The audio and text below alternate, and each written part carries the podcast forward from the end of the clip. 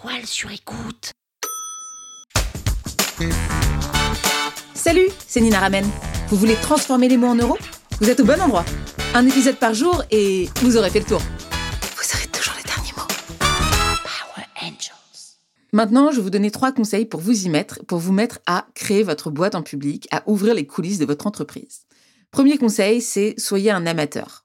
C'est-à-dire que faites en sorte de vous positionner, non pas comme un expert, mais comme quelqu'un qui expérimente. Dites aux gens que vous savez pas, que vous savez pas forcément quoi faire, et expliquez-leur le chemin qui vous amène à faire. Expliquez le chemin plutôt que la destination. Deuxième astuce, ouvrez votre cuisine personnelle, c'est-à-dire bah, montrez vos brouillons, vous montrez les choses qui sont pas forcément abouties, et créez votre journal de bord pour documenter un petit peu ce que vous faites. C'est la matière première que vous allez pouvoir réutiliser pour vos publications. Donc, documentez ce que vous faites vraiment et concrètement, et derrière, bah, montrez aux gens, même si c'est pas totalement abouti, ce que vous êtes en train de faire.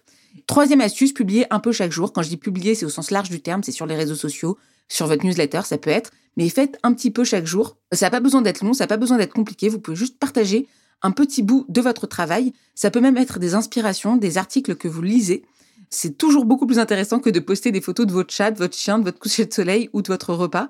Partagez un petit bout de votre travail. Si vous êtes capable de poster vos plats sur Instagram en story, vous êtes capable de poster un bout de votre travail. Montrer ma cuisine personnelle, ouvrir les coulisses de ma boîte, créer ma boîte en public, c'est quelque chose que je fais tous les jours, au quotidien. Je le fais sur mon compte LinkedIn, mais je le fais surtout dans ma newsletter.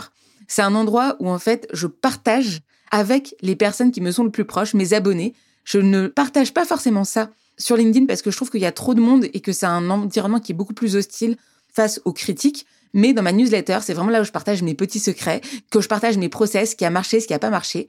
Donc vous pouvez rejoindre cette newsletter, le lien est dans la description. Vous allez pouvoir aussi suivre mon aventure entrepreneuriale. Power Angels. La toile sur écoute.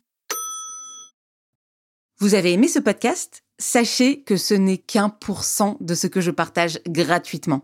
Si vous voulez en savoir plus, abonnez-vous à ma newsletter, le lien est en description.